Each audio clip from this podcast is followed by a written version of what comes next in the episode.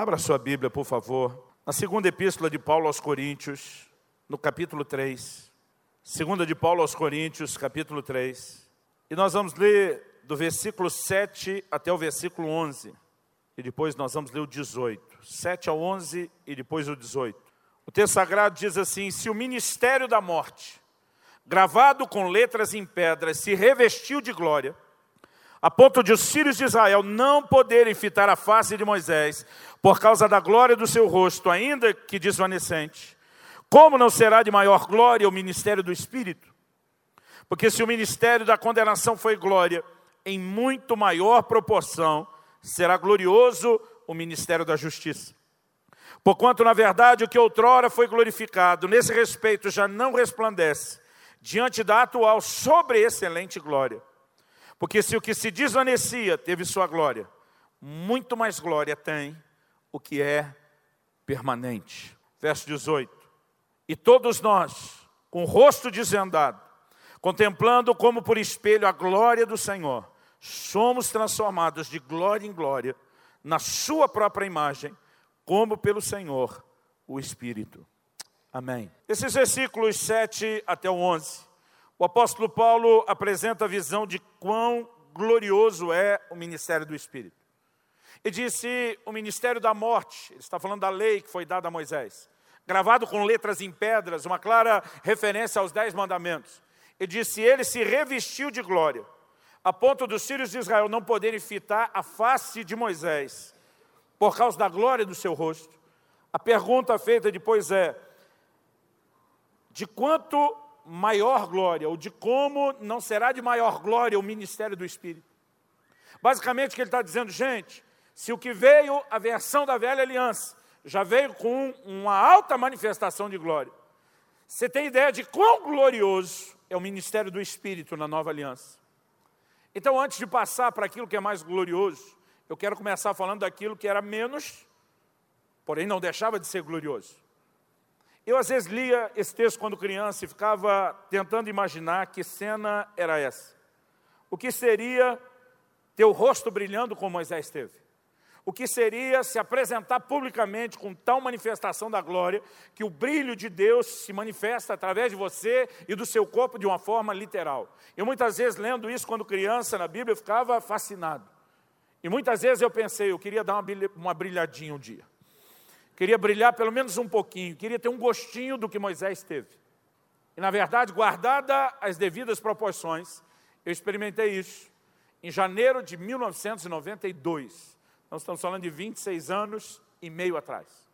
Fui para uma série de ministrações em Angra dos Reis, no estado do Rio de Janeiro, e nós estávamos, é, durante 10 dias, servindo algumas igrejas, que eu brinco que eles acreditavam que Deus fez a praia só para o ímpio, não para o crente. Eles eram aquelas igrejas do regime talibã. Sabe daqui você tem que usar a burca e, e nada mais além disso. E eles de alguma forma acreditavam que o crente não podia ir na praia, porque era pecado. E a gente achou aquilo um grande desperdício. Eu conheço boa parte do litoral da costa brasileira, mas eu não hesitaria em colocar Angra dos Reis como uma das partes mais belas dessa costa que nós temos. São 365 ilhas. Em muitos lugares aquela areia branquinha, fininha, né? Angra é uma grande baía, então é um mar sem ondas, é um piscinão. E eu me lembro que a gente, apesar de não entender o posicionamento daqueles irmãos, a gente preferiu andar em amor. Há momentos onde a melhor escolha, querido, é andar em amor, não é ficar discutindo opiniões, é respeitar um ao outro. Nós estávamos lá para servi-los e decidimos, então nós não vamos para a praia. Se para esses irmãos é pecado, ainda que para nós não seja, nós vamos respeitar isso. E nós passamos nove dias ministrando. O décimo dia, na verdade, a noite era livre, a gente ia ministrar, ia, ia embora no dia seguinte. Eu lembro que depois dos nove dias de ministração, no décimo dia, eu dei uma sugestão. Alguns irmãos estavam conosco, são conhecidos aqui da casa, o Harold, o Luizinho. Eu dei uma sugestão, falei, gente, tudo bem que a gente não vá na praia para nadar, que os irmãos acreditam que é pecado. Mas a gente podia pelo menos ir para orar. Porque eu não acredito que nenhum grupo, uma fanática que seja, vai achar que é errado orar. Eu falei, o que vocês acham? Pelo menos nós ir na praia, à noite, sem sol, para não, não ficar esse negócio de que nós estamos mascarando o passeio, né? mas pelo menos para orar, vamos fazer uma vigília, a turma topou. E lá fomos nós, no décimo dia, para a praia, orar. Enquanto nós estávamos orando, eu lembro que em algum momento aquela oração estava um momento abençoado. Eu falei para o grupo, falei, eu não sei vocês, mas eu estou com muito calor, vou orar dentro d'água. Você sabe que é diferente de nadar, completamente diferente. Então fui orar dentro d'água. Estava muito escuro, era uma noite sem lua, sem estrelas.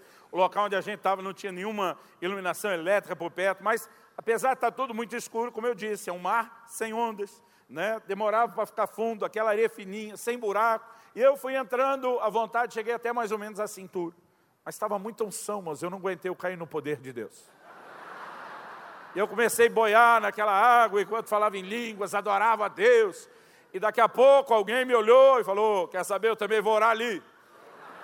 A outra disse, eu também, eu também. Nós estávamos em cinco, só o Herodo ficou do lado de fora. Os outros quatro foram para dentro d'água. Mas como a gente realmente estava orando, eu lembro que nós fizemos uma rodinha, ficamos perto uns dos outros e estamos lá orando. De repente, o Luiz, que é pastor em Vinhedo hoje, ele olha para mim e falou, cara, o que está acontecendo com a sua perna? Eu falei, por quê? Diz, olha você. Quando eu olhei para as minhas pernas, levei um susto. Minhas duas pernas pareciam duas lanternas acesas dentro d'água. Eu achei aquilo muito estranho. E eu coloquei a mão dentro d'água para tocar minha perna, para ver o que é que estava acontecendo comigo. E quando eu botei a mão dentro d'água, parecia efeito de filme, né? efeito especial de filme. Aquilo saía faísca para todo lado. Eu lembro que eu tocava na minha perna, ela aparentemente estava normal, mas estava acesa. E eu virei para a turma para dizer, gente, eu não sei o que está acontecendo. E a hora que eu virei, eu falei, mas vocês também estão tudo acesos. Pareciam as lanternas dentro d'água, as pernas de todo mundo. E a gente não sabia o que era aquilo. Eu lembro que eu gritei para o Herodo lá de fora, está vendo algo diferente? Ele falou, daqui de onde eu estou olhando, parece que as pernas de vocês estão as lanternas acesas. E todo mundo via isso. Né? Não era coisa que um ou outro via. Um dos irmãos estava conosco, era um pescador, né? lidava com, com, com isso durante muito tempo naquele lugar. Eu perguntei para ele, falei, alguma vez na vida você viu algo parecido? Tentando entender se deve ser algum fenômeno que a gente não tem explicação. Ele falou, pastor, eu nasci e me criei aqui, eu nunca vi nada parecido. E quando ele falou que nunca viu nada parecido, a gente ficou empolgado e começou a orar mais. Né? Enquanto a gente orava, Deus acendeu um fogo dentro da água. Foi algo muito interessante. Mas aquela experiência, irmão, de brilhar um pouquinho, de ver aquelas pernas acesas, é algo indescritível. Agora, eu estava pensando, a gente estava num lugar escuro de noite. Moisés, quando desceu do monte, provavelmente, e eu colocaria um percentual de probabilidade aqui muito grande, ele desceu de dia.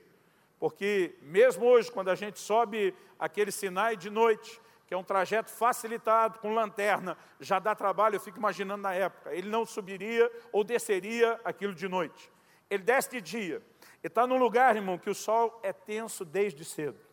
Eu me lembro a ocasião que eu desci do, do Sinai e a turma dizia, vai depressa que vocês não vão aguentar o calor. Né? A gente subia de noite para ver o sol nascer e já começava a descida depressa, porque o negócio é tenso. O sol lá é profissional, aqui é amador, lá é profissional. Aquela região clara como é, com aquele tipo de pedra e terreno, reflete ainda mais o sol. Eu ficava pensando que foi Moisés aparecer diante daquele povo, com tamanho brilho que assustou todo mundo. Irmão, nós não estamos falando de uma coisa qualquer. A Bíblia está nos apresentando aqui uma visão de uma manifestação da glória de Deus. Agora, o que normalmente a gente não para para pensar, é que Paulo está dizendo, se o que Moisés teve foi glorioso, o que nós temos à nossa disposição é muito mais glorioso do que o dele. Mas a maioria de nós fica pensando, ah, como eu queria ter vivido no tempo de Moisés. Ah, como eu queria ter uma experiência dessa, do meu rosto brilhar um pouquinho esse anseio que durante muito tempo eu carreguei, queria dar uma brilhadinha, a alegria que eu tive de ver as pernas brilhando aquele dia, isso são algumas manifestações, eu ainda diria pequenas, simples da glória de Deus. Elas não podem se comparar com a glória que a Bíblia diz que há de se manifestar na minha e na sua vida. Ou seja, se dá para ficar empolgado com o que Moisés teve, se dá para ficar empolgado com a versão simplificada das pernas brilhando, nós tínhamos que ficar muito mais empolgados com a ideia, não só a ideia, com a promessa de que a glória que está a mim à sua disposição é maior do que a glória que Moisés experimentou. Há algo melhor a mim e à sua disposição. E nós precisamos nos deixar ser encorajados, desafiados e fascinados por isso.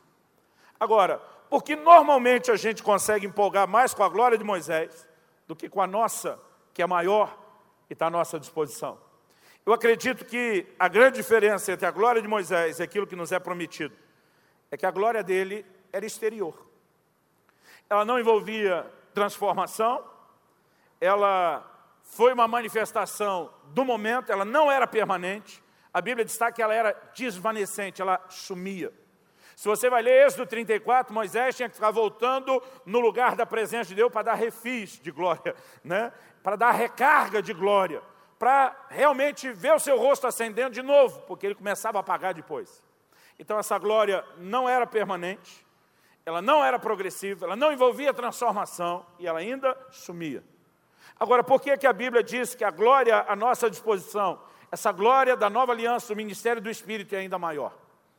Eu acredito que, em primeiro lugar, nós precisamos reconhecer que ela é uma glória transformadora. No versículo 18 ele diz, todos nós de rosto desvendado, sem precisar usar o tipo de véu que Moisés usou, nós somos transformados de glória em glória.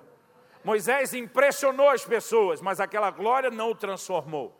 A nossa glória, ela não é externa como a dele, ela é interna, ela tem a ver com algo que acontece do lado de dentro, mas ela é uma glória transformadora. A de Moisés era passageira. A glória que está à nossa disposição, ela é permanente e ela pode ser progressiva. Quando a Bíblia diz somos transformados de glória em glória, eu consigo imaginar como se fossem os degraus de uma escada, uma glória cada vez maior, uma glória progressiva. Nós precisamos nos permitir ser tocados pela visão e o entendimento do que é que Deus tem planejado para nós como igreja, como povo dele. Nós precisamos permitir que é, a nossa mente entre no lugar de compreensão, nosso espírito se permita ser tocado por entendimento e revelação de que há uma glória maior do que a de Moisés, a minha e a sua disposição. E se a gente entendesse o que era isso, provavelmente a gente se empolgaria mais com a nossa do que com a dele. Mas porque normalmente nós não entendemos o que é essa glória que nos foi prometida, a gente empolga mais com a dele, que é menor, do que com a nossa. E por que, que nós temos essa tendência de valorizar mais a glória menor de Moisés do que a nossa maior? Porque normalmente nós temos uma inclinação a manter o foco naquilo que é exterior, naquilo que é externo, naquilo que acontece do lado de fora. E a glória de Moisés se manifestou do lado de fora, quando a nossa, na verdade, se manifesta do lado de dentro. Quando eu olho para os discípulos que caminharam com Jesus, eu já vejo desde o início da igreja essa dificuldade de dar muito mais valor àquilo que é exterior, àquilo que é físico, àquilo que é visível, do que aquilo que é interior e invisível. Por exemplo, em Lucas, no capítulo 19, no versículo 11, a Bíblia diz assim: ouvindo eles essas coisas, Jesus propôs uma parábola, visto estar perto de Jerusalém, e lhes parecer que o reino de Deus havia de se manifestar imediatamente. Quando Jesus chega com a mensagem, o tempo está cumprido e o reino de Deus é chegado. Você acha que a expectativa dos judeus, e mesmo dos discípulos que resolveram acompanhar Jesus, era de um reino espiritual? Não era não. A expectativa deles era de um reino físico. Porque nós temos a inclinação de nos empolgar, empolgar muito mais com aquilo que é físico, exterior e visível, do que com aquilo que é espiritual. E você precisa imaginar que isso acontece dentro de um cenário. O profeta Daniel interpreta o sonho do rei Nabucodonosor em Daniel no capítulo 2. Nabucodonosor sonha com uma estátua composta de quatro metais diferentes. A Bíblia diz a cabeça era de ouro, o peito e os braços eram de prata, o ventre de bronze, mas as pernas e os pés eram de ferro. Cada mudança de metal era uma mudança de reino. Daniel interpreta isso o rei Nabucodonosor. Ele mostra que aquela estátua eram os impérios mundiais. A Babilônia de Nabucodonosor foi o primeiro império mundial. Nunca antes na história da humanidade se conseguiu a façanha de ter alguém que dominasse toda a terra dos seus dias, e Babilônia conseguiu isso. A Síria chegou muito perto, mas não conseguiu. Babilônia conseguiu isso. Então, nesse sonho com a estátua e os quatro metais, nós temos Daniel diante do rei Nabucodonosor dizendo: Você é a cabeça de ouro, começou contigo. Você é o primeiro imperador mundial, o primeiro a conquistar e dominar o mundo dos seus dias. Mas ele diz: depois de ti virá um reino inferior ao teu. Mudança de metal na estátua era mudança de reino, mas ainda eram impérios mundiais. Depois de ti virá um reino inferior ao teu. E você lê no livro de Daniel e sabe que a história diz que quem sucedeu Babilônia no governo mundial foram os medopersas. Mas a terceira mudança de metal do bronze indicava um terceiro império. E o livro de Daniel anuncia no capítulo 7 e 8 a vinda de um outro império que seria a Grécia. E a Grécia de Alexandre o Grande foi o terceiro império mundial, o império que sucedeu os Medo-Persas. Mas ele estava dizendo ainda haverá uma quarta mudança. E quando chegar os dias do quarto reino, interpretado pelo quarto metal, a Bíblia diz que no sonho uma pedra era cortada sem auxílio de mão, sem intervenção humana, o que indica que aquele era um ato de Deus. E essa pedra cortada, ela vinha e atingia a estátua nos pés. E quando atingia a estátua nos pés, a estátua inteira esmiuçava. Qual era o significado da visão? Deus iria permitir aquela brincadeira de um governo mundial durar quatro impérios seguidos. Mas nos dias do quarto império, Deus estava dizendo: eu vou acabar com essa brincadeira, eu vou colocar essa estátua no chão. E desde os dias do quarto império, que foi o, o Império Romano, nunca mais ninguém conseguiu dominar a terra. Até tentativas recentes, como a de Napoleão, nunca funcionaram. Ninguém nunca mais dominou a terra depois desses quatro impérios. Mas aquela pedra que esmiuçava a estátua, a Bíblia diz que ela crescia, se tornava uma montanha que enchia toda a terra. O que, que Deus está dizendo? Eu vou derrubar o reino dos homens e eu vou estabelecer o meu próprio reino, que vai governar toda a terra. Então essa profecia, ela indicava o quê? Não só uma sucessão de reinos, mas a chegada da pedra era vista como a vinda do Messias. Aliás, há muitas promessas bíblicas que falam do Messias como uma pedra. A pedra que os edificadores rejeitaram, a pedra de esquina, a pedra angular, e aí vai. Essa pedra era vista como a vinda do Messias. E o que, que os judeus entenderam a partir da profecia de Daniel? Que haveriam quatro impérios mundiais. E nos dias do quarto império, o Messias viria. Agora, Jesus aparece no cenário nos dias do quarto império, o Império Romano. E ele chega dizendo: O tempo está cumprido, o reino de Deus chegou. O que, que você acha que a turma pensou? Roma vai cair, o Messias vai levantar, governar o mundo. E aqueles discípulos interesseiros pensar, e nós, junto com Jesus, vamos mandar na terra toda. Irmão, essa empolgação é claramente apresentada na Bíblia. Em Mateus, no capítulo 20, nos versículos 20 e 21, a gente lê, nos mostra que os filhos de Zebedeu, que eram Tiago e João, chegam acompanhados da mamãe para uma conversa com Jesus. Senhor, nós queremos te pedir um favorzinho. Jesus diz, pois não. E dizem, quando você se assentar no trono da sua glória, e o seu trono nós não queremos concorrer, que quem tentou pegar o seu trono se deu mal. Então, o seu trono é seu, mas quando o Senhor se assentar no trono da sua glória, permite que nós dois nos assentemos, um à sua direita, outro à sua esquerda. O que, que os dois bonitão estavam pedindo? Deixa a gente ser um ministro da fazenda, o outro do planejamento. Agora, sabe o que é interessante? Marcos 10 diz que os dez, quando ouviram isso, ficaram indignados. Por que, que os dez ficaram indignados, irmão? Porque eles também queriam o ministério da fazenda e o do planejamento. Eles estão ao lado de Jesus e há uma expectativa o tempo todo de que algo vai acontecer do lado de fora, algo vai acontecer no cenário externo. Em Lucas 17, nos versículos 20 e 21, nós vemos Jesus dizendo: O reino de Deus não vem com aparência exterior. Não adianta dizer, ei-lo aqui, ei-lo lá. Jesus olha para eles e diz: O reino de Deus está dentro de vós. Qual era o desafio de Jesus? Fazê-los entender que toda aquela expectativa que eles projetaram de um reino físico, não era assim que o reino se manifestaria, não na sua primeira vinda. Ele estava dizendo: Eu tenho algo que vai acontecer do lado de dentro de vocês. Mas por mais que ele falasse, a expectativa deles o tempo todo estava direcionada. Então, Lucas 19, que eu citei, diz que quando eles estão se aproximando de Jerusalém, Jesus decide contar uma parábola, porque a expectativa era o reino de Deus vai manifestar agora. Jerusalém era a capital do reino. Jesus está indo para a capital, eles pensam, é agora que ele vai assumir o controle, é agora que ele vai assumir o governo. Essa expectativa deles, ela pode ser vista várias vezes em diversos âmbitos. Por exemplo, em Lucas, no capítulo 9, de 51 a 56, nós vemos Jesus chega numa aldeia de samaritanos e os samaritanos não, não receberam Jesus. Os discípulos ficam aborrecidos. E aí vai lá, Tiago e João de novo, os filhos de Zebedeu. E chegam para Jesus e fazem a pergunta: O senhor quer que nós oremos? Eu acho que eles se inspiraram em Elias. O senhor quer que peçamos que desça fogo do céu e os consuma? Era a versão carteirada da época. A de hoje é: você sabe com quem está falando? A versão deles é: o Senhor quer que a gente peça fogo do céu para consumir esses miseráveis? Jesus olha para eles e diz: Vocês não sabem de que espírito sois. O filho do homem não veio para destruir, veio para salvar a vida dos homens. A Bíblia diz que então ele foi para uma outra aldeia. Mas pensa numa solução fácil. Essa aqui não quer receber, vamos achar uma que receba. Mas essa empolgação toda deles era baseada no quê? Numa percepção errada.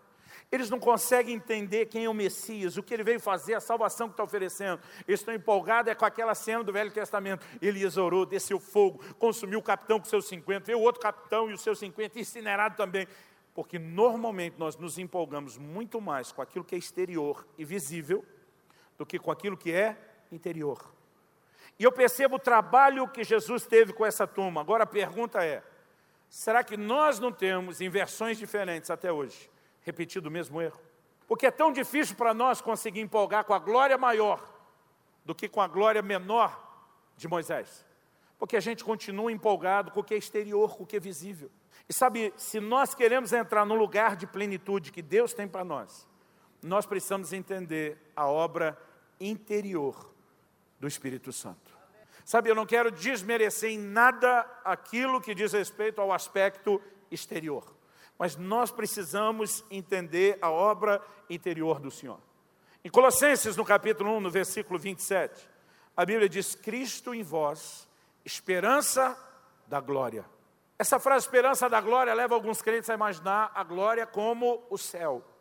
Mas quando a Bíblia diz que nós somos transformados pelo Espírito Santo de glória em glória, na imagem do Senhor, não está falando de algo que nos aguarda só no futuro, não está falando só da herança eterna nos céus, está falando de manifestações maiores da glória de Deus, que eu e você podemos ter hoje, podemos ter aqui, podemos ter e viver isso agora. Quando a Bíblia está dizendo Cristo em vós, esperança da glória, não é só a esperança de um dia entrar no céu, é de viver essa manifestação da glória de Deus nas nossas vidas hoje.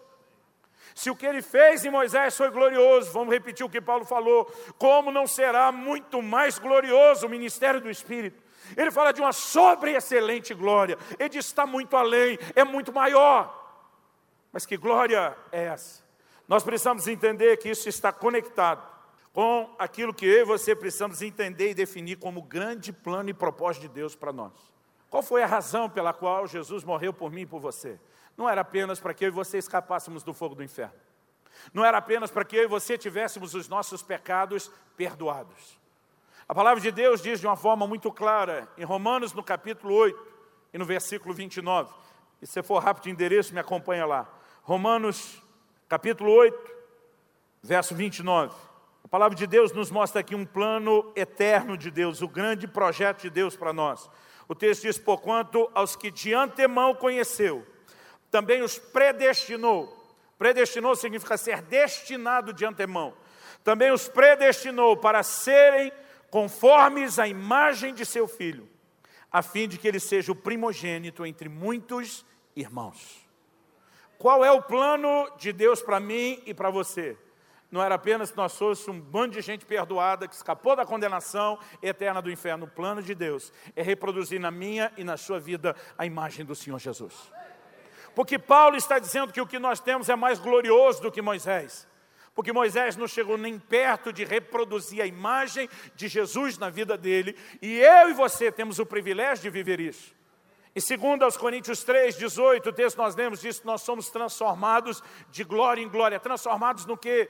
Não é apenas numa versão de crentes melhores. A Bíblia diz nós somos transformados de glória em glória na imagem do Senhor Jesus. O grande plano e projeto de Deus para cada um de nós é que a imagem de Cristo seja reproduzida nas nossas vidas. 1 de João 2,6, quem diz estar nele, deve andar como ele também andou. 1 de Pedro 1,21 diz que nós precisamos andar nas suas pegadas, seguir os seus passos. Em outras palavras, a Bíblia está dizendo que eu e você precisamos reproduzir o comportamento e o estilo de vida de Jesus. Paulo escreve aos Filipenses e diz: Tende em vós o mesmo sentimento que houve também em Cristo Jesus. Ao longo de toda a Bíblia, eu e você vamos encontrando declarações claras e explícitas do que Deus realmente quer fazer na minha e na sua sua vida, é trabalhar em nós a imagem do Senhor Jesus. Primeira carta de Paulo aos Coríntios, no capítulo 15, no versículo 48. Depois de falar do primeiro Adão, ele fala de Jesus como sendo o último Adão. Ele diz, na verdade vou ler a partir do 47, o primeiro homem formado da terra é terreno, está falando de Adão. O segundo homem é do céu, está falando de Cristo. Como foi o primeiro homem, o terreno, tais são também os demais homens terrenos. E como é o homem celestial, tais também os celestiais. Verso 49. Assim como trouxemos a imagem do que é terreno, Adão, devemos trazer também a imagem do celestial. Por favor, diga amém. Quando Deus cria Adão, Deus cria Adão para ser o cabeça de uma raça. Deus estabeleceu uma ordem que envolvia não só Adão, mas toda a criação, que cada um reproduzisse segundo a sua espécie. Agora, quando Adão pecou e comprometeu a natureza de Deus na sua vida e permitiu que a morte espiritual entrasse, Romanos 5,12 diz: por meio de um só homem, Adão, entrou o pecado no mundo, através do pecado a morte, e a morte passou a todos os homens. Por que passou a todos os homens? Porque a matriz reprodutora foi comprometida. E quando a matriz reprodutora foi comprometida, ela produziu em série homens semelhantes a ela, defeituosos. Por que é que Jesus foi enviado? Jesus foi enviado não só para perdoar pecados, ele vem para ser um novo cabeça de raça. Ele vem para produzir uma nova linhagem que reflita o que? O plano e o propósito de Deus desde o início que foi comprometido. Ele veio para ser o primeiro de muitos que fossem semelhantes a Ele. Toda a redenção gira em torno de um plano único e claro de Deus, de que eu e você possamos ser semelhantes a Jesus. Quem está entendendo, diga amém. Então, quando eu olho para as declarações do Novo Testamento, eu vejo isso com clareza. Vai comigo lá para Efésios, capítulo 4, por um instante. Versículo 13. Normalmente a gente cita muito Efésios 4, 11 e 12, que fala dos cinco ministérios, do aperfeiçoamento dos santos. Mas é no versículo 13 que a gente entende o propósito disso. Ele diz: Até que todos cheguemos à unidade da fé e do pleno conhecimento do Filho de Deus, a perfeita varonilidade, a medida da estatura da plenitude de Cristo. Deus quer que eu e você cresçamos até alcançar a estatura de Cristo, o nível de maturidade, o nível de espiritualidade de Cristo. O plano e o projeto de Deus é um só. Nós temos feito o Evangelho algo muito antropocêntrico. A pregação anunciada é mais ou menos assim: sua vida está ruim, vem para cá, que Jesus vai melhorar. Você vai dar um upgrade na vida financeira, um upgrade no casamento. Talvez você consiga ajustar uma área ou outra além disso. E nós temos reduzido e barateado o Evangelho a algo muito menor do que é. Meu querido, o grande projeto de Deus é que você reproduza a imagem de Jesus. Agora, você jamais chegará a esse lugar sem entender e cooperar com o Espírito Santo, porque Ele é o único que pode nos aperfeiçoar de glória em glória na imagem do Senhor Jesus. Então, o que eu quero tentar te ajudar a enxergar e entender, eu acredito que talvez a gente consiga enxergar isso a partir de um texto bíblico que para mim é muito claro. E antes de chegar nesse texto, eu quero falar mais uma coisa. Em Efésios, no capítulo 4, no versículo 6, eu vou tentar resumir algo aqui que poderia obviamente, ser bem maior. A Bíblia diz: há um só Deus e Pai de todos. Então a Bíblia diz assim: o qual é sobre todos, por todos e em todos. Nós temos aqui três aspectos distintos de uma relação com Deus: Deus é sobre todos, Deus é por todos e Deus é em todos. Eu quero tentar te ajudar a entender e enxergar algo que eu creio que é uma percepção profética importante para o nosso tempo. A igreja de Jesus, ela está vivendo um processo de restauração. Por favor, diga amém. Quando você estuda a história da igreja, e essa linguagem não é só no círculo cristão evangélico, não. A igreja vive um período chamado o período das trevas de mil anos. É no final desse período de trevas que se inicia um outro movimento, que é o movimento da reforma protestante. E a gente tem a mania de falar da reforma como um evento passado. Até porque no ano passado completamos 500 anos de reforma protestante. Mas eu quero te dizer, irmão, essa reforma não terminou. Tem muita coisa para ser reformada. Na verdade, Deus está restaurando a sua igreja. E sabe, não importa a cronologia escatológica que você tenha nas suas crenças, algo que é inquestionável. Em Atos, no capítulo 3, dos versículos 19 a 21, quando o apóstolo Pedro está pregando, ele revela uma informação importante. Ele diz: Arrependei-vos e convertei-vos, para que venham os tempos de refrigério da parte do Senhor. Aí ele diz assim: Envie ele o Cristo o que, é esse envia ele o Cristo? Primeira vinda não era, porque Jesus já tinha vindo, já tinha sido assunto aos céus. Então ele está falando da segunda vinda de Cristo. E diz: envie ele o Cristo.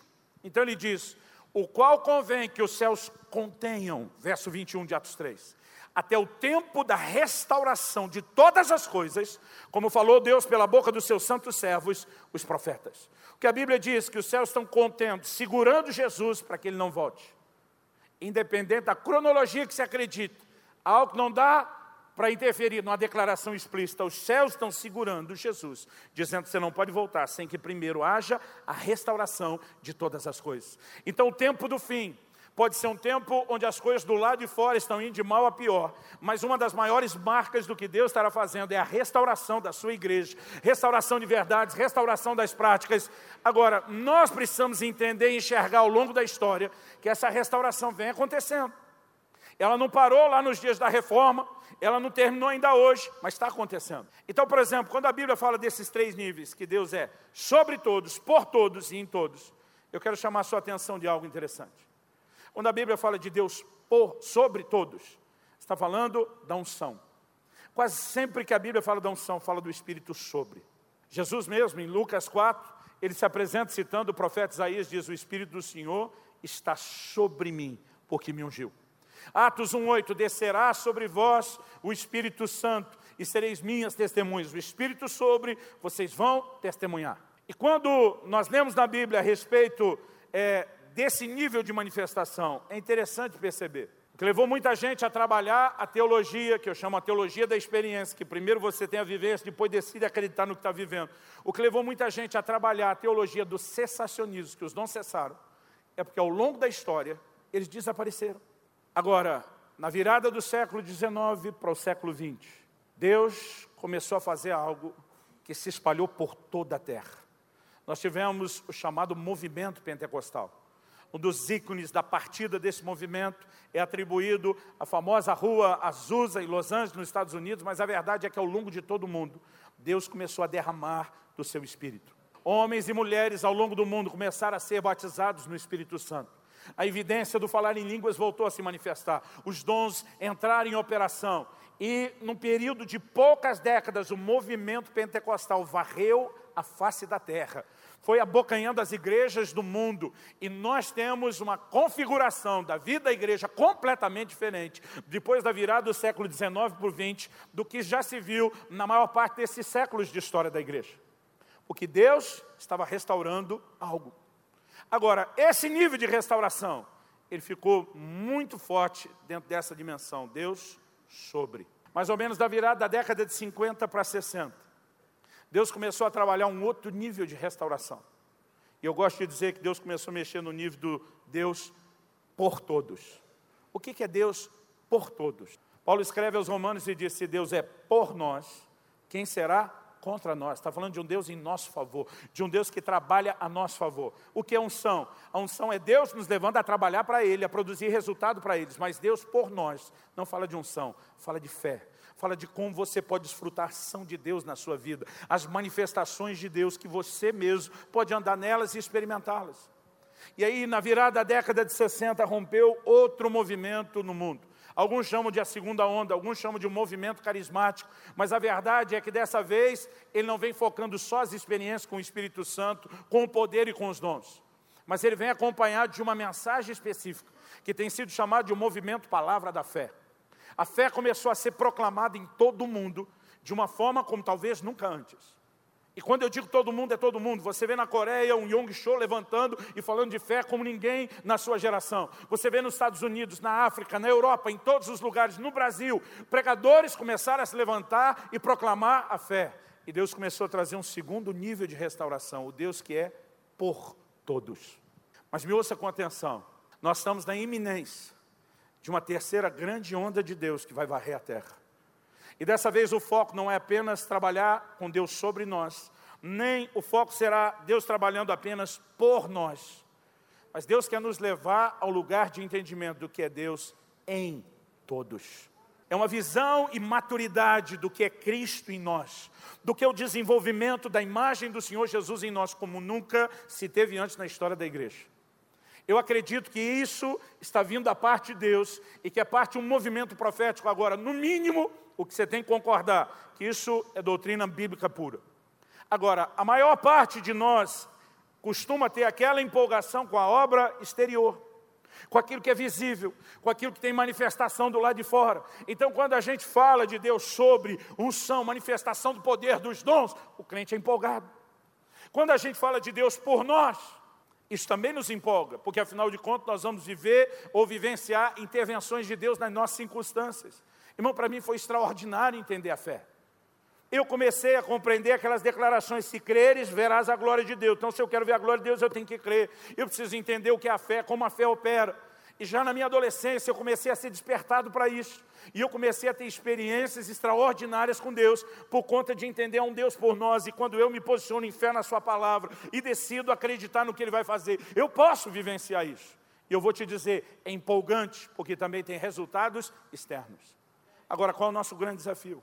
É conseguir entender que esse terceiro nível é tão importante quanto qualquer um dos dois primeiros. E eu não quero tentar classificar qual é o mais importante, porque são três aspectos de uma coisa só. Então não dá para você, por exemplo, falar de três aspectos do sol. A gente pode falar que quando você bota aquela chapa do, do, do raio-x para conseguir olhar o sol num dia comum ou na tentativa de ver um eclipse, aquela coisinha redonda que você vê é o astro. Mas você também pode dizer que além daquela forma arredondada do, do, do astro, você consegue ser impactado pela luz dele. A cada amanhecer, a gente reconhece a força e o poder dessa luz. Você pode ficar com o braço estendido e dizer, além da luz eu sinto o calor. E vai ser difícil explicar qual que é mais importante. Se é aquela bola que você vê do ar, se é a luz ou se é o calor. É tudo aspectos de uma coisa só. Então não quero tentar classificar qual desses três, por todos, sobre todos ou em todos, é mais importante. Agora me ouça. Se tivesse que fazer isso, e aqui eu estou fazendo mais ou menos como Paulo, falo como fora de mim. Vamos, vamos sair da casinha então. Se tivesse que fazer isso, escolher um dos três, não é o que eu estou propondo a ninguém. Então eu diria para você, provavelmente, eu iria escolher o Deus em nós. E deixe-me explicar para você por que, é importante que a gente enxergue isso. 1 Coríntios, no capítulo 13, o apóstolo Paulo diz: Ainda que eu fale a língua dos homens e dos anjos, ainda que eu profetize, Deus sobre, operação dos dons. Ainda que eu tenha tamanha fé a ponto de mover as montanhas, Deus por nós. Ele diz, mas não tiver amor, a reprodução da natureza de Deus dentro de mim. E diz, essas duas coisas não têm valor nenhum. Elas se tornam ainda mais importantes quando são complementadas no pacote todo. Agora, qual é o nosso problema como igreja? Nós enroscamos nesses dois estágios iniciais. E daí começaram as mutações do Evangelho. Irmão, essas bagunças que nós temos hoje no meio neopentecostal, elas vieram do quê? Fruto de um movimento de restauração de Deus, a unção e operação dos dons, é Deus restaurando isso, a proclamação da fé, é Deus restaurando isso. O problema é que nós não conseguimos chegar à maturidade de entender o terceiro aspecto que equilibra os dois primeiros. E se nós não entendemos o que é um evangelho que nos transforma na imagem de Jesus, a gente vai fazer uma verdadeira bagunça com as duas primeiras coisas, como temos feito. O evangelho se tornou um evangelho antropocêntrico. Então agora eu uso os dons de Deus sobre mim para me promover, para promover meu ministério e a minha igreja. Eu uso Deus por mim para fazer do Evangelho a forma através da qual eu vou receber de Deus aquilo que eu quero. E nós não temos conseguido equilibrar uma visão completa de Evangelho. Por exemplo, você quer uma prova disso? Vamos falar sobre oração. A maioria de nós, quando ora, acredita que oração é o meio através do qual a gente consegue de Deus tudo aquilo que a gente quer. E eu não estou dizendo que você não possa conseguir de Deus o que você quer através da oração. Eu quero te dizer, a definição de oração está longe de ser só isso. Ela tem que ser mais do que isso. Oração também deveria ser o meio através do qual Deus consegue de nós o que Ele quer através da oração. Não é o que a gente aprende com Jesus, quando ele dobra os joelhos no Getsemane e começa a dizer, Pai, seja feita não a minha, mas a sua vontade. Não é o que a gente aprende com Jesus quando ele diz: Venha teu reino. O que é o reino, querido? A gente só pensa na manifestação do poder, mas é Deus nos governando, é Deus nos dominando, é a vontade dele prevalecendo. Seja feita a sua vontade aqui na terra, como é feita nos céus. Então, a oração também deveria ser um meio através do qual Deus consegue de nós o que ele quer. Mas a maior parte das nossas orações tem o foco no que é exterior. Aí o crente vai lá, Jesus mandou orar assim. O pão nosso de cada dia nos deu hoje. Irmão, pensa na oração que a crentalhada faz, é pedir a Deus dinheiro e provisão. E a gente ainda diz, foi ele que mandou orar sim, ok. Mas ele também mandou orar, não me deixe cair em tentação, livra-me do mal. E pensa na oração que o crente quase nunca faz. Por quê? Porque não é visível, não é exterior. Tem a ver com mudanças do lado de dentro e a gente não se empolga com isso. A gente não consegue se deixar ser fascinado por isso. E talvez justamente por não conseguir se deixar ser provocado e fascinado por isso, nós não estamos perseguindo aquilo que deveríamos estar correndo atrás com todas as nossas forças. A transformação da imagem do Senhor em nós. A Bíblia diz: Cristo em nós, esperança da glória. Com isso em mente, vai comigo para Efésios capítulo 3. Efésios capítulo 3.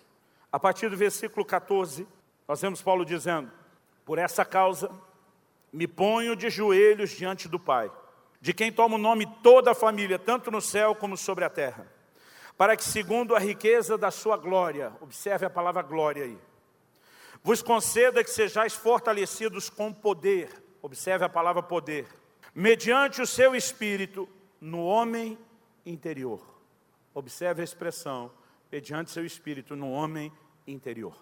Agora, ele continua falando de glória, ele continua falando de poder e fortalecimento, mas ele dá um, um destino para a manifestação da glória e do poder. Ele diz, mediante o seu espírito no homem interior. Feita essa pequena introdução, eu quero dizer que o tema da minha mensagem hoje é o poder interior. Há uma manifestação do poder do Espírito Santo lá de dentro, que nós não temos valorizado, nós não temos entendido e não estamos buscando devidamente.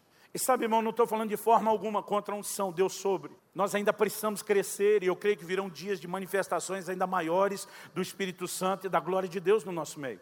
Eu não estou falando contra Deus por nós. Eu quero continuar crescendo em fé e eu quero ver uma geração que aprende a depender de Deus e receber os recursos de Deus. Mas nós não podemos valorizar esses dois aspectos em detrimento de um terceiro, que é no mínimo tão importante quanto. Nós precisamos entender o que é o poder interior o que é o Espírito Santo trabalhando em nós na formação da imagem de Jesus. Agora, olha o versículo 17, porque ele está conectado com 16. E assim, habite Cristo no vosso coração pela fé. Normalmente, para mim para você, a ideia do habite Cristo no vosso coração é: eu fui à frente, aceitei Jesus, agora Jesus está morando em nós. Mas o apóstolo Paulo está falando com crentes que já tinham nascido de novo gente que ele chama de irmãos, gente que ele fala de manifestações de Deus. Aqui ele está falando do Espírito Santo no homem interior deles. Paulo disse: alguém não tem o Espírito de Cristo, esse tal não é dele, porque é impossível ser dele e não ter o Espírito Santo. E se o Espírito Santo já está manifestando poder no homem interior, é gente convertida. Mas ele está dizendo, e assim habite Cristo nos vossos corações. Ele não está falando de ter a presença de Jesus em você. Ele está falando do Espírito Santo moldando você na imagem do Senhor Jesus. Quando o apóstolo Paulo diz, em Gálatas 4,19, meus filhinhos, por quem de novo sinto dores de parto, até que Cristo seja formado em vós. O que é essa formação de Cristo? Ele não está dizendo que na minha e na sua vida Jesus vem como veio ao mundo, um bebê que agora precisa crescer. Quando ele fala da formação de Cristo, ele está falando de eu e você nos permitirmos ser moldados e ajustados cada vez mais à imagem dele, até que nos assemelhemos a ele. Agora a Bíblia está dizendo que o poder interior do Espírito Santo, que visa nos levar à glória, tem um propósito: é que Cristo possa ser visto, vivenciado, presenciado, experimentado na formação dele dentro de cada um de nós. Essa é uma das manifestações mais gloriosas, que eu creio que Deus dará maior ênfase à medida em que avançamos para o tempo do fim. E nós precisamos entender e corresponder com Deus nisso. Dito isso, eu quero chamar a sua atenção para um terceiro e último tópico, onde eu não quero demorar. É onde eu e você precisamos entender a grandeza dessa obra interior do Espírito Santo. A ponto de ter aquela empolgação de Paulo dizer se foi glorioso o que Moisés experimentou, como não será de maior glória o ministério do Espírito. A gente precisa enxergar quão grande, quão extraordinário, quão poderosa é essa obra do Espírito Santo do lado de dentro, no homem interior. Então eu quero que você abra sua Bíblia comigo no Evangelho de Mateus, no capítulo 11. Evangelho de Mateus, capítulo 11. E vamos começar do versículo 9, e daí nós vamos até o 11. Jesus pergunta: Mas para que saístes? Para ver um profeta? Sim, eu vos digo, e muito mais do que profeta. E estava falando de João Batista. Esse é de quem está escrito: Eis aí eu envio diante da tua face o meu mensageiro, o qual preparará o teu caminho diante de ti. Agora olha o versículo 11.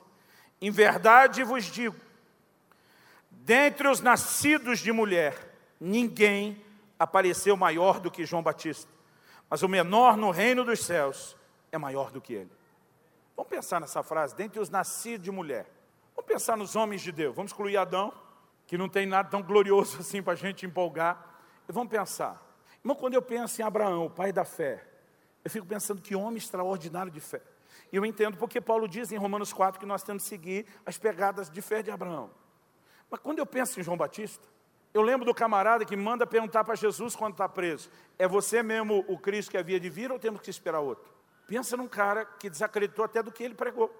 Como que dentre os nascidos de mulher, um Abraão, um homem de fé, não é maior do que João Batista, que teve uma fé balançadinha?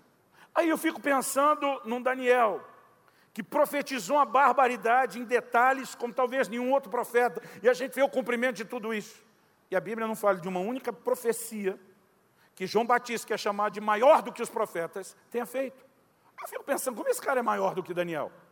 Aí eu começo a pensar em alguém como Davi, que além das conquistas terrenas, foi um adorador extraordinário. Eu olho o Novo Testamento e não vejo João Batista cantando nenhum hinozinho sequer. Eu penso, como é que esse cara é maior do que Davi? Aí a gente pensa em Moisés. E vê Moisés liderando um povo, operando sinais, prodígios e milagres como nunca se viu. Irmão, me diga um milagrezinho sequer que João Batista operou. Você também não acha nenhum. E você diz como é que ele pode ser maior do que Moisés? De todos os ângulos e probabilidade que você tenta, você não encontra uma justificativa para João Batista ser maior do que nenhum desses outros, a não ser uma única coisa que ele teve, que ninguém tinha. Quando o seu nascimento foi anunciado, o anjo diz: Ele será cheio do Espírito Santo, desde o ventre da sua mãe. Todos esses santos do Velho Testamento tinham o Espírito de Deus sobre eles, tinham manifestações de Deus por eles, mas ninguém teve o Espírito Santo habitando dentro deles.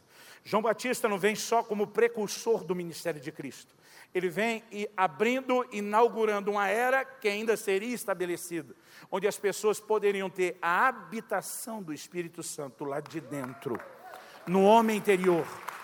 Aí Jesus diz: não tem um camarada desses maior do que João, João é maior do que todos eles. Agora, é aí que vai fazer sentido a última frase. Ele diz: mas o menor no reino dos céus é maior do que ele. Isso é o que me deixava mais confuso. Eu dizia, mas peraí, ele está dizendo, o menorzinho, o mais fulamba de nós, é maior que João Batista. E aí, o que é que nós temos para competir com João Batista? O que João Batista tem para competir com os outros antes deles é mais fácil entender. O que eu e você temos? Nós temos algo que João Batista não teve.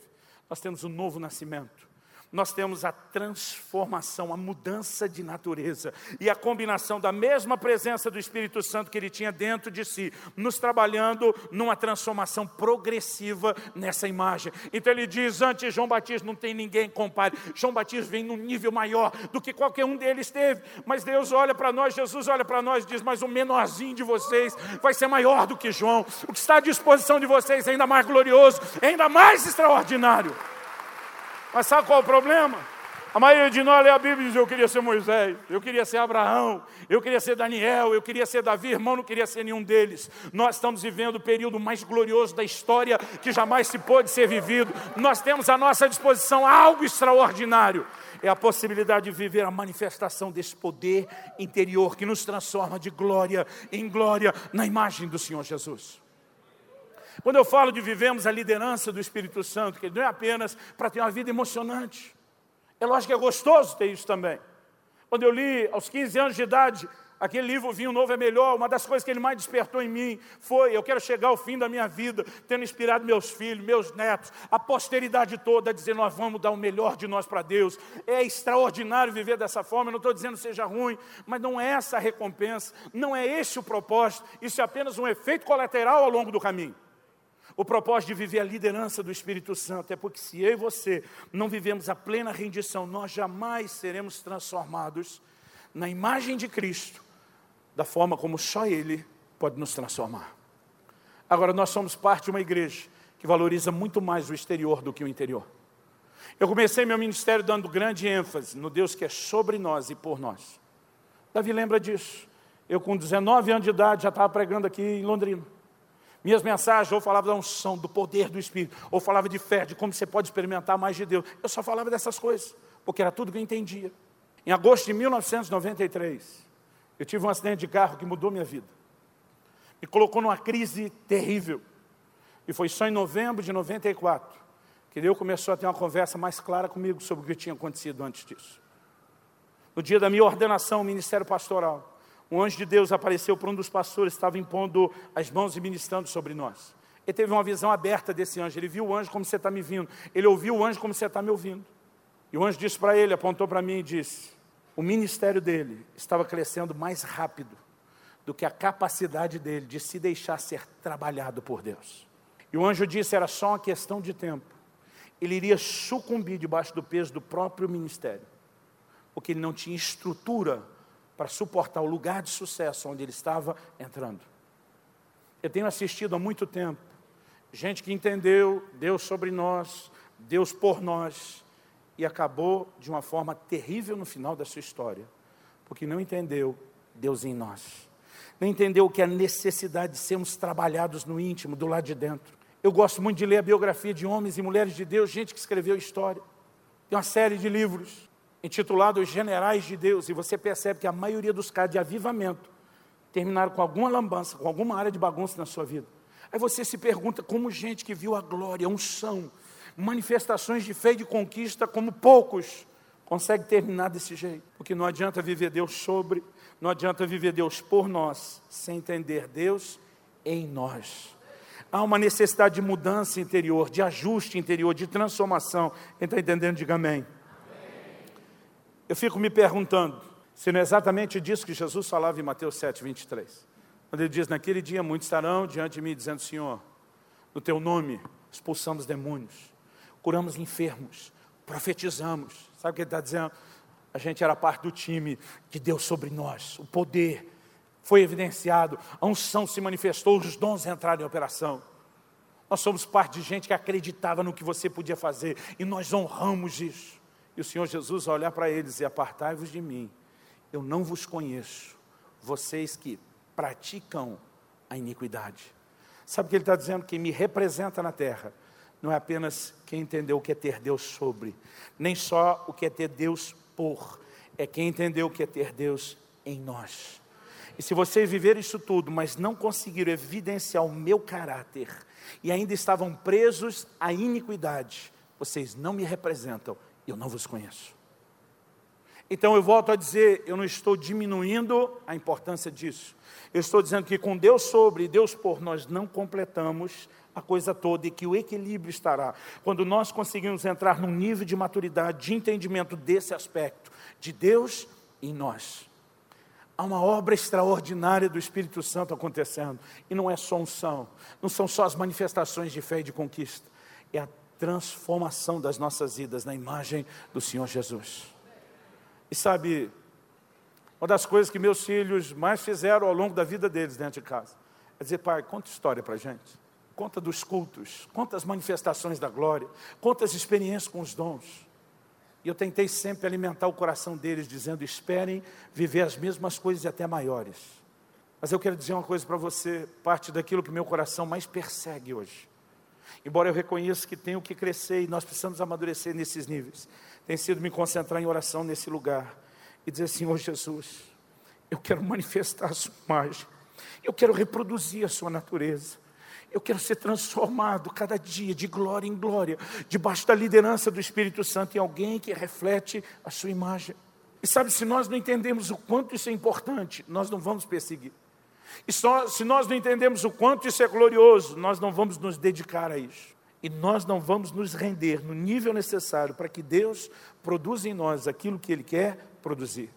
Nós estamos vivendo um tempo onde a igreja precisa ter uma nova percepção do que é o Evangelho. O propósito do Evangelho, querido, não é só melhorar suas finanças, sua saúde, sua família, ele é muito mais do que isso. É manifestar a imagem de Jesus em você. E a pergunta que eu e você precisamos fazer a cada dia é: tem mais de Jesus em mim hoje do que havia no passado? Eu já saí de cultos gloriosos, que onde vi curas e milagres extraordinários. Mas às vezes me percebi em casa no dia seguinte, falando com a minha mulher de um jeito que não é o jeito de alguém que tem a natureza de Cristo falar. E eu não quero diminuir as manifestações do poder. Eu quero vivê-las cada vez mais. Mas eu não quero me realizar só naquilo que é externo. Eu entendo que à medida que nós começarmos a descobrir o quão gloriosa é essa transformação, essa mudança de natureza, esse trabalhar de Deus no nosso íntimo, nós vamos estar nos alinhando ao plano de Deus, ao propósito de Deus. E acredito que a maturidade nessa área vai nos dar condição de administrar melhor tudo que Deus quer liberar nessas duas áreas. E nós ainda não provamos. O apóstolo Paulo diz: Eu tive experiências extraordinárias desse lado aqui, Deus sobre. Fui arrebatado ao terceiro céu, ouvi coisas que não me é lista referir. Aí diz: Mas para que eu não me orgulhasse, porque eu ainda não estou trabalhado lá de dentro o suficiente. E foi dado um espinho na carne. Eu disse: Vou ter que murchar sua bola, camarada, porque senão você vai se tornar insuportável. Um dia desse, um irmão falou para mim, porque tem uns camaradas que eles acreditam que são reformadores, quando na verdade viraram só uns anarquistas. Ele chegou para mim e falou: Eu não aceito viver sem a manifestação da glória. Nós tínhamos que estar ressuscitando morto nas nossas igrejas todo dia. Eu olhei para ele e falei: Criatura, tu já é insuportavelmente metido, sem ter ressuscitado um sequer. Como é que nós ia aguentar o ser ressuscitando morto todo dia? Como diz o ditado antigo: Deus não dá asa para cobra, meu filho. E alguns de nós que não estamos nos deixando ser trabalhados aqui, estamos comprometendo essas outras duas coisas que Deus quer levar a níveis maiores. Sabe uma das coisas que Deus tem falado comigo? É proclame uma mensagem de transformação do Espírito Santo pelo poder interior, que prepare a minha igreja a viver manifestações maiores da unção e níveis maiores de conquista de fé. Repito, não estou cuspindo em nada daquele lado, mas estou dizendo: se nós não trabalharmos esse terceiro aspecto, nós jamais chegaremos à plenitude daqueles outros dois primeiros. Porque o que a gente viveu até agora, irmão, é só um pouco de algo muito maior que Deus vai fazer. Um dia desse eu estava meditando em Lucas 4, e uma das coisas que me chamou a atenção é que Jesus, quando vai ao Jordão ser batizado por João, a Bíblia diz que ele foi cheio do Espírito. Irmão, se Jesus, que era Jesus, precisou de ser cheio do Espírito Santo. A pergunta óbvia a ser feita é: e nós? Agora preste atenção. Quando ele foi cheio do Espírito, ele não saiu fazendo a obra imediatamente. A Bíblia diz que o mesmo Espírito que o encheu, o levou ao deserto. Durante muito tempo eu li errado o que estava na Bíblia. Eu li e eu falava para os outros que o Espírito Santo levou Jesus ao deserto para jejuar, e porque estava jejuando foi tentado pelo diabo. Mas a ordem bíblica não é essa. A Bíblia diz que o Espírito Santo levou Jesus ao deserto para ser tentado pelo diabo. E porque enfrentaria o diabo, jejuou. É completamente diferente a ordem. Mas peraí, Jesus já foi cheio do Espírito e ainda não está liberado para o ministério? Não. Vai suportar toda sorte de tentações e vencer o inimigo vai consolidar a sua autoridade no mundo espiritual, manifestando o caráter necessário. E depois desses 40 dias, Lucas 4,14 diz assim: regressou Jesus no poder do Espírito. Existe algo desse lado de cá que o enchimento faz, mas existe um nível de autoridade que só será liberado depois que nós vivemos essa coisa do lado de cá. Um caráter provado, experimentado, respaldado pelo mundo espiritual. Sabe, eu me lembro da época em que Parece que quem pregava santidade era só crente tradicional. E a gente olhava para aqueles que estavam vivenciando o poder e eles não davam valor nenhum a isso. E aí nós tínhamos o time que dizia, não, nós somos o povo da santidade. Outro dizia, nós somos o povo do poder. Esses daqui criticavam os de lá, diz que é santo, mas não tem poder, não faz nada sobrenatural. Os de cá criticavam os de lá, dizendo, tem poder, até evidencia dom, mas no último dia Jesus vai dizer que não conhece. E aí a gente ficava no meio, olhando a guerra de um lado para o outro, dizer que lado que eu escolho. Quem foi que disse, querido, que a gente tinha que escolher uma coisa ou outra? Se nós passarmos a viver santidade, que é nada mais, nada menos do que o crescimento da imagem do Senhor Jesus em nós, nós estaremos preparados para experimentar da parte de Deus uma dimensão de unção e poder como nunca antes. Irmão, a terra dos nossos dias não se renderá aos pés de Cristo sem que uma igreja gloriosa se levante no poder do Espírito. E nós não estaremos aptos para vivenciar esse nível de poder se não entendemos essa rendição. Há uma transformação. Eu não sei você, mas eu ainda fico olhando para dentro de mim mesmo e dizendo, cara, tu tem que mudar mais. Você precisa refletir Jesus melhor. E apesar de estar feliz com tanta coisa que eu já vi, existe um grito no meu coração dizendo, Espírito Santo, eu quero aquele lugar, lá no fundo daquele rio, que não é só unção é aquela hora quando o meu pé não toca mais no chão, onde eu não me governo mais, onde o Senhor me carrega, onde o Senhor assumiu pleno controle da minha mente, das minhas emoções, da minha conduta, das minhas ações. Eu quero te convidar nessa noite a dizer: Espírito Santo, abre os meus olhos, me ajuda a entender a importância disso, me ajuda a ser fascinado por esse projeto glorioso que o Senhor tem, me ajuda a perseguir isso com tudo que é em mim Comece a falar com Deus aí no seu lugar do seu jeito, da sua maneira, com as suas palavras. Não me importa como você vai orar em pé, sentar, de joelho, no seu lugar, aqui na frente, lá no fundo, em voz alta, em voz baixa, não importa, mas ore. Esqueça quem está perto de você agora. É você e ele, deixa que o Senhor faça algo dentro de você.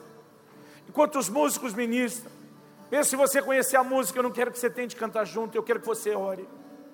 Há algo que Deus quer fazer dentro de nós, nessa noite, nesse lugar eu quero que você se exponha à ação dele em nome de Jesus. Pai, nós clamamos pelo governo do teu Espírito Santo em nós. Nós clamamos pelo poder interior. Nós clamamos pela transformação de glória em glória na imagem de Cristo. Queremos crer nisso como cremos em qualquer outra área de intervenção tua. Queremos cooperar como o Senhor, como temos cooperado em toda e qualquer outra área. Abre os nossos olhos. Ajuda-nos a entender não só o teu propósito, mas quão glorioso, quão extraordinário, quão fascinante é a transformação pelo poder do teu espírito no homem interior. E que sejamos não apenas atraídos, mas que nos permitamos, Senhor, nos aproximar de Ti e desse Teu trabalhar em nós, sem luta, sem resistência, sem resistência ao Teu Espírito. Ah, Senhor Jesus, foi profetizado que o Senhor nos batizaria no Espírito Santo e em fogo. E nós clamamos nessa noite por um batismo de fogo, por uma experiência santificadora mais profunda, pela força pelas cadeias e grilhões do pecado sendo definitivamente rompidos e quebrados, por um padrão de vida que reflete a tua natureza. Vem sobre nós, Espírito Santo. Vem sobre nós, Espírito Santo. Manifesta o fogo, o fogo santificador, em níveis mais profundos das nossas vidas. Que possamos, a semelhança de João Batista, dizer, não apenas da boca para fora, do íntimo do coração, que ele cresça, que o diminua, que a sua natureza apareça, que a sua imagem seja visto, que Cristo seja formado em nós. Se você puder, levante pelo menos uma das suas mãos aos céus, seja envolvido pela presença dEle, seja cheio do Espírito Santo esta noite. Alguns de vocês serão poderosamente cheios do Espírito essa hora. Seja cheio, seja cheia do Espírito Santo. Alguns que há muitos anos já não experimentam isso e serão renovados essa noite. Alguns que pela primeira vez serão cheios, batizados no Espírito Santo. Receba, seja cheio, seja cheia do Espírito Santo hoje, em nome de Jesus. Você que é batizado no Espírito, comece a orar em outras línguas. Comece a orar em outras línguas. Deixa o Espírito de Deus te tomar hoje. Pai, nós clamamos um batismo de fogo. Um batismo de fogo essa noite. Falamos libertação nesse lugar. De toda a cadeia do pecado. De toda prisão maligna. Em nome de Jesus que veio o teu fogo, Espírito Santo. Pai, a tua palavra sempre é acompanhada dos sinais que testificam a veracidade dela. Eu oro que nessa noite o teu poder sarador se manifeste neste lugar. Eu oro que nessa noite o teu poder toque corpos enfermos e que a virtude saradora de Cristo se manifeste neste lugar, para a glória de Deus, em nome de Jesus. Nós liberamos a tua unção de cura. Nós liberamos a tua unção de cura neste lugar. Eu tomo autoridade do nome de Jesus contra todo espírito de enfermidade. Eu quebro as tuas amarras na autoridade do nome de Jesus. E eu declaro esses corpos livres.